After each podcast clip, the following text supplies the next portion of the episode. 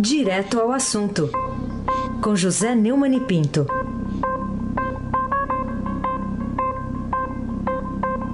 Neumani, o José, bom dia. Bom dia, Raíssen Abac, às 7h39. Bom dia, Carolina Ercolim, tintim por tintim. Muito bom dia, Neumani. Bom dia, Almirante Nelson. Bom dia, Diego Henrique de Carvalho. Bom dia, Moacir Biasi. Bom dia, Clã Bonfim, Emanuel, Alice Isadora. Bom dia, ouvinte da Rádio Eldorado 107,3 FM. Heisen Abac, o craque. Agora também com o um novo site, radioeldorado.com.br, viu? radioeldorado.com.br, você ouve a programação é. todinha. É isso aí. Vamos começar com falando. Mais qualidade de som. É isso aí. Vamos começar falando dos números divulgados no Atlas da Violência de 2018. O que, que mais assustou você, hein, Neumani? Tudo é assustador. Mais de 62 mil mortes. 30 mortes por grupo de 100 mil habitantes. Ou seja, 30 vezes a Europa, que é um, um, um, um assassinato por grupo de 100 mil habitantes um, um, índice assim assustador de negros comparados com brancos. Né? Os negros morrem muito mais, os jovens morrem muito mais.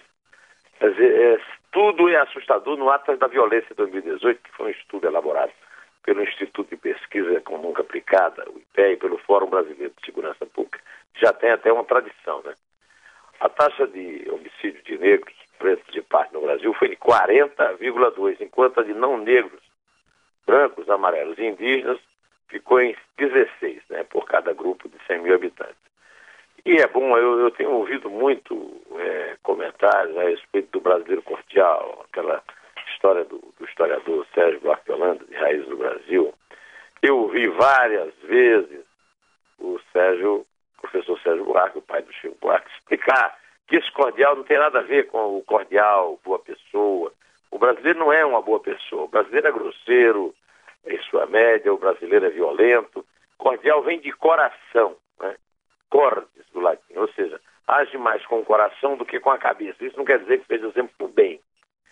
Além disso, essa, essa definição do Sérgio Bach foi relida pela grande poeta americana, é, a, como é que chama? A poetisa americana que viveu com a Lota é, no, no, Rio de Janeiro.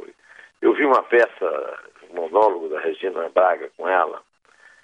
Bom, eu vou me lembrar aí ao longo do programa que ela fez um. É, ela morou um, tempo em, uh, no Grande aí na, em Petrópolis e depois morou também em Ouro Preto. E ela fez considerações sobre o órgão. Né? O órgão brasileiro, segundo ela, é, é o fígado. O brasileiro é hepático, não é cordial. Mas, rapaz, que branco que me deu. Carolina Ercolim, como é o nome da poetisa, Carolina? Não lembro, Neumann. Então vamos em frente. Mas vamos falar do que, que adianta o Brasil ter um ministério dito extraordinário de segurança pública se não consegue reprimir os ataques simultâneos do PCC no Rio Grande do Norte, em Minas Gerais, que tinha ontem 20 cidades atingidas, enfim, é, falta de inteligência, coordenação entre policiais civil e militar, Ministério Público e Justiça, o que, hein? Carolina, é, até ontem, é, esses ataques atribuídos ao primeiro comando da capital, que aliás nós comentamos aqui na semana passada que o Estadão é, publicou que era uma empresa, uma empresa, uma grande empresa, é, com 400 milhões de capital, e, e, com muita movimentação e articulação. Eles são articulados. Então, ah, os investigadores estão dizendo que todos esses ataques são coordenados dos presídios onde estão os chefões e executados em vários estados diferentes. Né? O Atlas de que eu falei, é, é, a, a poeta se chama Elizabeth Bishop é uma grande poeta, não, não dá para esquecer, não. Ela é uma, um dos grandes nomes da literatura americana no século XX. Elizabeth Bishop mesmo. Elizabeth mesmo. Bishop. Isso. É, pois é, então, é, o, bandido é coordenado, o combate não. O, Eles fizeram aquela coisa muito bem feita lá de, de, de, de assédio infantil, é, pedofilia, mas não é, combatem a violência com a mesma condenação. A polícia militar é inimiga da civil. Você lembra daquele general lá do Rio contando as reuniões como são, né? Ah, os policiais não se dão com os procuradores que brigam com os juízes. Quer dizer, ninguém se entende, não há coordenação, não há investimento em tecnologia e não há, sobretudo, inteligência. A Agência Brasileira de Inteligência é a Agência Brasileira da Incompetência, a BIM, ou a Agência Brasileira da Burrice. É, não há coordenação e, por isso, nós é, a, realidade nua e crua é que o Estado brasileiro nos entregou aos bandidos. E até porque grande parte desse Estado é composto por bandidos do colarinho branco, né? E a sociedade está, como, eu já disse e insisto, acuada em cima da árvore, no mato, pela, pela matilha, pela cachorrada, Raíssa Abac e o craque. Muito bem. A Bishop que a Elizabeth Bishop que escreveu várias cartas para a namorada na época, né? E a Lota aí... Macedo Soares. Isso, aí virou filme, né? Depois. Fez o acervo do Flamengo junto com, com o Bulemar. Isso aí. Bom, vamos seguir aqui com os nossos assuntos. O próximo aqui, olha, é... essa sensibilidade social, né, demonstrada pelo presidente nacional do MDB, o Romero Jucá, que patrocinou a aprovação pelo Congresso semana passada de uma medida provisória que autoriza que cerca de 30 mil funcionários dos ex-territórios, hoje estados de Roraima, Amapá e Rondônia, uh, possam pedir transferência para a folha de pagamentos da União ao custo aí de mais um rombo de 2 bilhões de reais aos cofres públicos. É, é muita sensibilidade social isso? É demais, né? Isso, isso, saiu no Estadão de ontem e eu resolvi é, é, comentar esse absurdo, né? Porque você está numa crise enorme como essa. No Estadão, esses dias nós demos a notícia de que o, o, aquela, todo aquele rolo que houve aí no negócio dos caminhoneiros, é, no fim custaram, custou tem 100 bilhões, né? 30 bilhões a questão do combustível. E a Folha publicou que um bilhão é, é só o, o, o aumento do diesel. Tudo, só se fala em bilhão, né? Aí teve essa notícia aí do, do Romero Jucá, que é presidente do partido, do presidente da República, e que, além do mais, é senador pelo estado de Roraima, um dos beneficiados, né? Mas isso não é só uma coisa lá do norte, não, de ex-território, não. A primeira página do Estadão hoje, eu vou ler aqui uma chamada que está na primeira página. Deputados de São Paulo elevam o teto de servidores para 30 mil reais Deputados estaduais aprovaram ontem uma PEC que eleva o teto do funcionalismo do Estado de São Paulo de 21 mil reais, que é o salário do governador, para 30 mil reais, ganho mensais dos desembargadores do Tribunal de Justiça. A medida deve custar um bilhão aos cofres públicos. Na Câmara de São Paulo, 254 servidores ganham até 59 mil reais acima do teto municipal. Quer dizer, está todo mundo metendo a mão no nosso bolso. Meus amigos, Carolina Ercolim e Raíssen Abac, hum. todo mundo na crise, metendo a mão no nosso bolso. A farra continua e agora não se pode mais falar de trem da alegria, um foguete da alegria que não para de subir. Carolina Ercolim, tintim por tintim. Segundo a reportagem de Denise Luna, do Estadão hoje, o presidente da Plural, associação que reúne as principais distribuidoras de combustíveis do país, Leonardo Gadotti, ele disse que o eventual uso das Forças Armadas pelo governo para tentar obrigar os postos de abastecimento a praticar o desconto lá de, de 46 centavos no diesel seria um grande erro. Aliás, segundo ele, a Venezuela começou assim. E agora, é, José? E agora, José? E agora, Carolina? Olha, Agora Carolina, agora José é o poema do Drummond, né? A música do Paulo Diniz. Agora Carolina tem até uma certa literação. Agora Carolina, né? pois é, a Venezuela começou assim e, e também a ditadura no Chile, a morte do Salvador Allende e a ascensão do Augusto Pinochet. Começou com um movimento de caminhoneiros. Né? Acontece que o, o governo usou um poder de polícia que não usou, nem tem poder, nem tem polícia, conforme nós já ah, comentamos isso ontem. Né? Os, é, os donos de postos passaram a ser o alvo deles. Né? Ontem, eu vou usar essa que o presidente da Plural falou para repetir aqui. Uma coisa é reprimir, através do PROCON, os aumentos abusivos dos oportunistas, que querem se aproveitar da situação para arrancar a pele do povo brasileiro do jeito que os políticos arrancam. A outra coisa é você satanizar, demonizar, é, até, de certa forma, pôr em risco a vida e a integridade dos donos dos postos de gasolina, só porque o governo é incompetente e não consegue fazer as coisas direito. Aliás, ontem eu estava vendo o noticiário na televisão e eu comentei aqui com a Isabel, Isabel, onde é que nós vamos para? Esses caras não sabem as mínimas coisas, eles ficam fazendo as coisas mais complicadas com a matemática. Vamos ficar agora até o fim do governo com essas contas matemáticas complicadíssimas, alterando a nossa vida e, e arrancando o dinheirozinho suado do nosso bolso e minguadinho. Raíssen Abad? Você que é bom em matemática lá, é. aprendia matemática com, era com o doutor Benedito, professor Benedito. Professor Benedito. É. Você, você não se sente é, completamente atarantado com tanto cálculo matemática na boca de uh, gente muito pouco inteligente, como o general Etchegóin, o Eliseu Padilha, o Carlos Marum e outros das séculos do Dr. Michel Temer. É, então, as contas deles não, não batem com as, as contas na bomba. Aí a é. gente leva a bomba.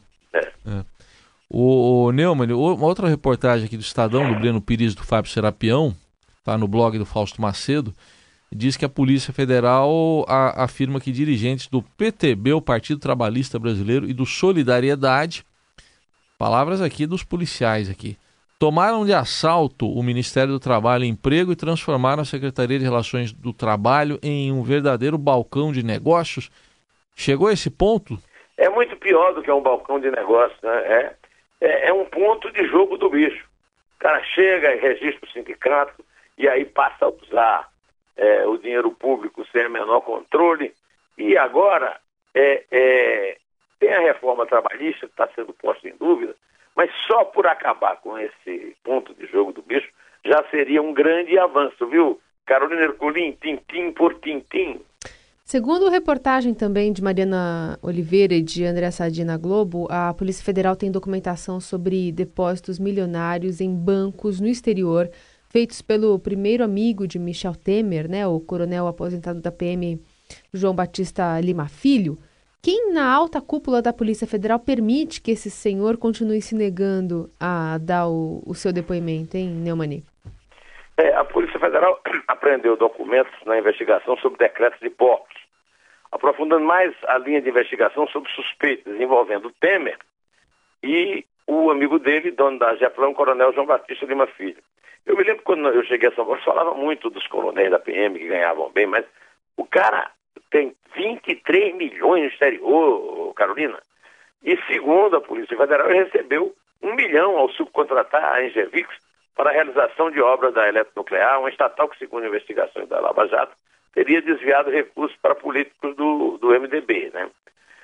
Os, os, investigadores lá da Polícia Federal também viram a parceria dessa AGEPAN, empresa do Coronel, em 2014, com a Engevix, num contrato da Secretaria de Aviação Civil, que era gerida pelo Moreira Franco, que era na época o secretário de Aviação e, e Civil e hoje é ministro de Minas e Energia. Né?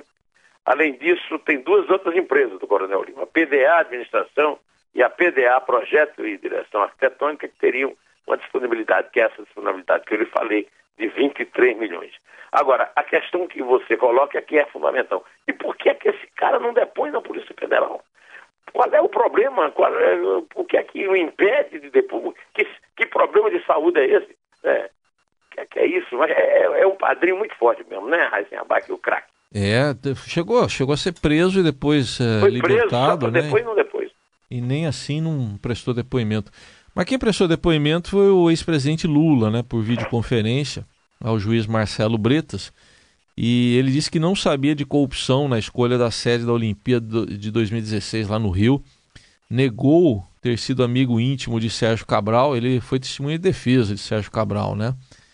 É, e aí, teve algum momento aí cara de pau nesse depoimento, Neumann, do é, juiz e do... mais cara de pau do que o do presidente foi antes. o juiz que aproveitou a oportunidade as instâncias e tietou o réu. Vamos ouvir como é que foi essa palhaçada. Senhor Luiz Inácio, eu quero agradecer. Muito obrigado, pela, inclusive pela postura sua, como se portou aqui diante do nosso depoimento. É, enfim, o senhor vive, é uma, é uma figura importante no nosso país, é relevante a sua história para todos nós. Para mim, inclusive, que aos 18, 17 anos estava aqui na, no comício na Presidente Vargas, com um milhão de pessoas, vivíamos um momento diferente no país, e eu estava lá, usando o boné. Pode voltar usando, agora. Usando, o boné e estava usando a camiseta com seu nome. Então, é, enfim. Quando eu, fizer, quando eu fizer um comício agora, eu vou chamar o senhor para participar. Muito obrigado é, pela, pela postura e pelo depoimento. Está tá encerrado. Obrigado, doutor. Bretas. Deu vergonha alheia ou não? juiz brabo, o tal Tiete do Lula, né?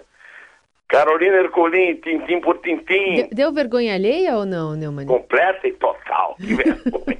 que, que palhaçada, né? O- o- os juízes também às vezes se sentem acima de- do bem e do mal e, pro- e promovem e protagonizam palhaçada. O, o, o, o doutor Bretas podia ter ido dormir sem essa, né, Carolina? Acho que o Brasil, né? Poderia É. ter ido dormir sem ouvir um juiz Um é, juiz faz- faz fazendo esse tipo de, de declaração.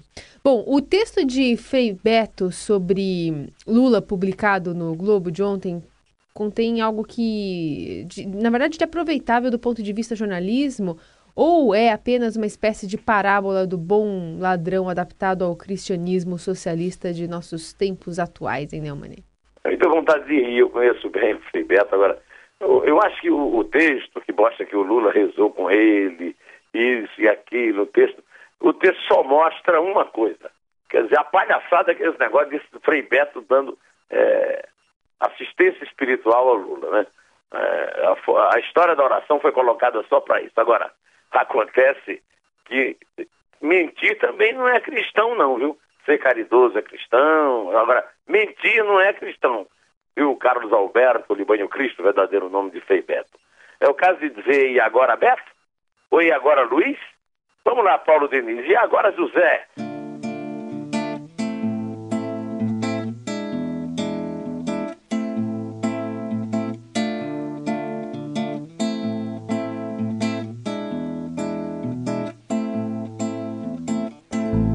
E agora, José? A festa acabou, a luz apagou, noite esfriou. E agora, José? E agora você? Você que é sem nome, que zomba dos outros. Você que faz versos, que ama, protesta. E agora, José? Vamos contar, Carolina? Vamos lá, no ritmo. É três. É dois e agora é você, José. Que é um. Pode.